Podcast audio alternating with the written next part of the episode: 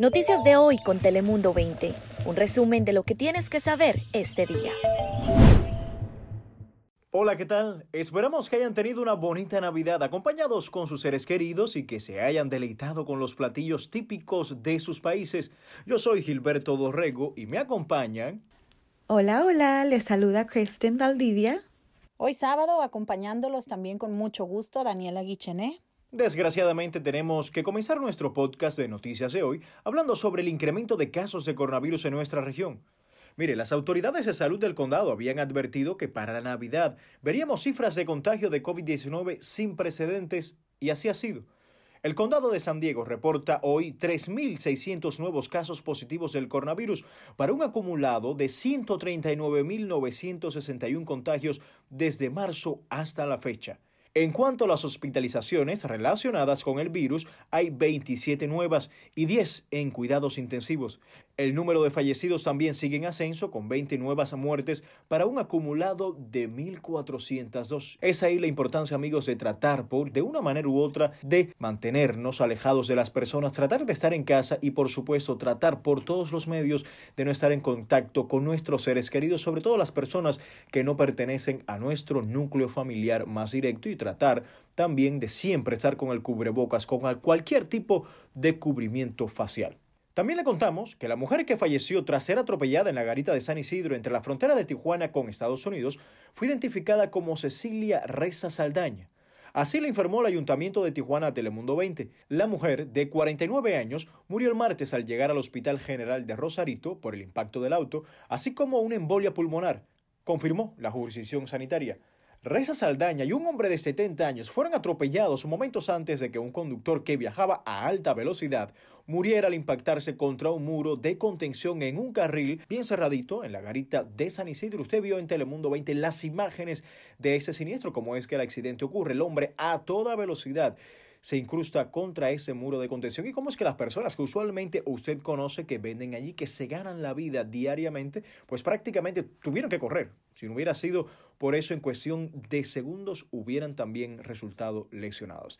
Y le cuento que Santa fue captado surfeando en las aguas de Cocoa Beach, por allá por la Florida, donde a pesar de un bajón en las temperaturas, todavía la playa se puede disfrutar. ¿Y cómo estarán las temperaturas por aquí en nuestra región? Pues Daniela Guichiné nos cuenta. Hola Gilberto, ¿qué tal? Muy buenos días. Fíjate que hoy ya están empezando a bajar las temperaturas un poquito más. Además tenemos neblina esta mañana en algunas áreas cercanas a las costas y para la noche pues esto se estará repitiendo al igual que mañana domingo por la mañana. Tome sus precauciones si maneja usted por aquellas áreas. Las máximas para hoy están pronosticadas en 66 grados para el centro de San Diego, 70 en el interior, en el rango medio de los 50 quedarán por allá en las montañas y hasta los 74 en los desiertos. Mañana domingo por la noche empezarán a llegar las lluvias a nuestra región, lluvias que nos van a acompañar durante todo el lunes. Va a ser un día muy frío. La nieve también estará de regreso aquí en las montañas de San Diego, desde los 4.500 pies de altura y pasando los 6.500. Ahí se pronostica hasta un pie de nieve, es lo que puede caer entre mañana, domingo por la noche y durante todo el día lunes. Así es que si tienen algo que hacer eh, fuera de su casa, pues aprovechen entre hoy y mañana porque el lunes lo mejor va a ser quedarnos guardados, pues ya lo sabe, por la pandemia, pero especialmente por el frío, por las bajas temperaturas y también por el peligro en las carreteras que traen estas condiciones del tiempo. Cuídense por favor y pasen un feliz sábado. Muchas gracias, Daniela. Bueno, le tenemos la última información de un siniestro que comenzó la noche del miércoles.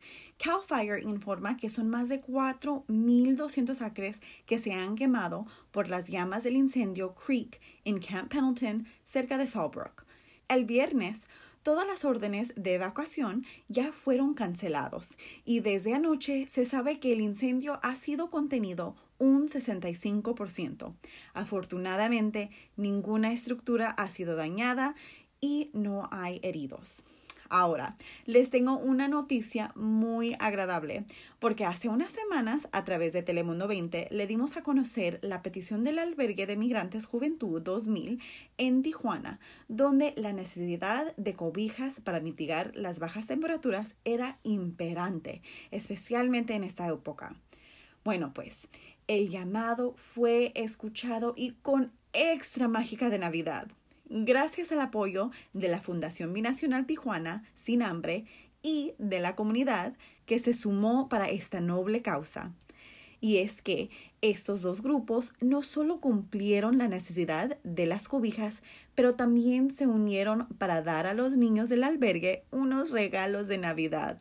Pero eso no es todo, porque no solo trajeron regalitos para todos los niños, pero también trajeron bastante comida para alimentar a todas las familias que ocupaban el albergue. Siempre he querido tener carros y muchos juguetes.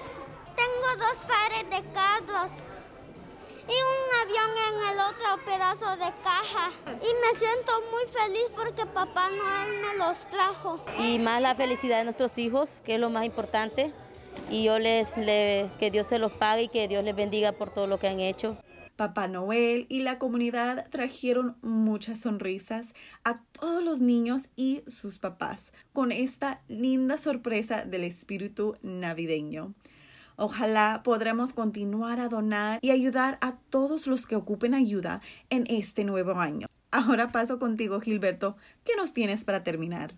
Gracias, Christine. Amigos, si la pandemia no ha sido un impedimento para ayudar al prójimo, a quienes en la Navidad reciben con brazos abiertos la ayuda desinteresada, el Salvation Army este año continuará con la tradición anual de dar comida en el día de Navidad en tres lugares de San Diego. En esta ocasión, las personas recogían la comida y se la llevaban a casa. El menú, mire ustedes, incluía pavo, puré de papa, verduras, elote y un pay de calabaza.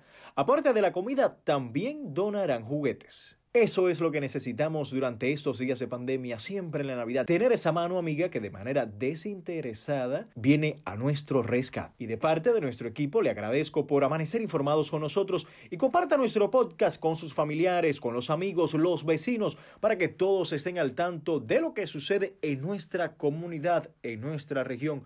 Gracias por su tiempo y tenga un excelente fin de semana. Noticias de hoy con Telemundo 20. Suscríbete, ponemos información a tu alcance todos los días.